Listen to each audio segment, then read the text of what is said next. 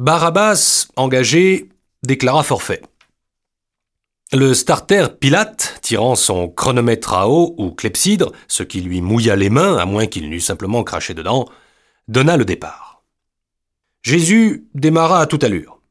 En ce temps-là, l'usage était, selon le bon rédacteur sportif Saint-Mathieu, de flageller au départ les sprinteurs cyclistes, comme font de nos cochers à leurs hippomoteurs. Le fouet est à la fois un stimulant et un massage hygiénique. Donc Jésus, très en forme, démarra. Mais l'accident de pneu arriva tout de suite. Un semis d'épines cribla tout le pourtour de sa roue avant. On voit de nos jours la ressemblance exacte de cette véritable couronne d'épines aux devantures de fabricants de cycles, comme réclame à des pneus increvables. Celui de Jésus, un single tube de piste ordinaire, ne l'était pas. Les deux larrons, qui s'entendaient comme en foire, prirent de l'avance. Il est faux qu'il y ait eu des clous. Les trois figurés dans des images sont le démonte-pneu dit une minute. Mais il convient que nous relations préalablement les pelles. Et d'abord décrivons en quelques mots la machine. Le cadre est d'invention relativement récente. C'est en 1890 que l'on vit les premières bicyclettes à cadre. Auparavant, le corps de la machine se composait de deux tubes brasés perpendiculairement l'un sur l'autre. C'est ce qu'on appelait la bicyclette à corps droit ou à croix. Donc Jésus, après l'accident de pneumatique, monta la côte à pied, prenant sur son épaule son cadre, ou si l'on veut, sa croix. Des gravures du temps reproduisent cette scène d'après des photographies, mais il semble que le sport du cycle, à la suite de l'accident bien connu qui termina si fâcheusement la course de la Passion, fut interdit un certain temps par un arrêté préfectoral, ce qui explique que les journaux illustrés reproduisant la scène célèbre figurèrent des bicyclettes plutôt fantaisistes. Ils confondirent la croix du corps de la machine avec cette autre croix, le guidon droit.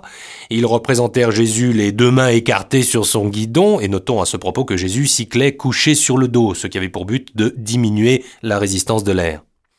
Notons aussi que le cadre ou la croix de la machine, comme certaines jantes actuelles, était en bois.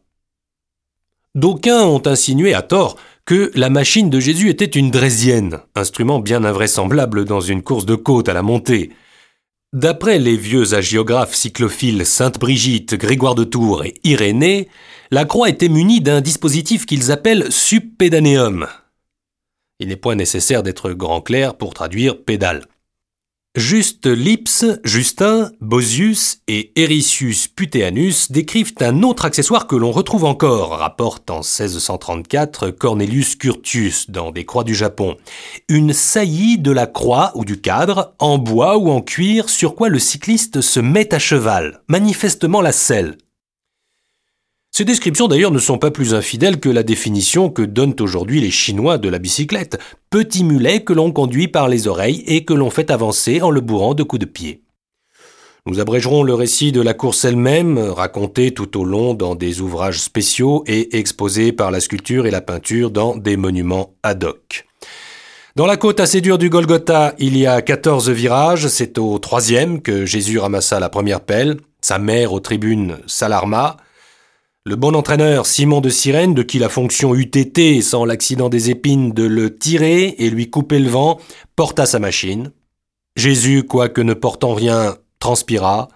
Il n'est pas certain qu'une spectatrice lui essuya le visage, mais il est exact que la reporteresse Véronique de son Kodak prit un instantané.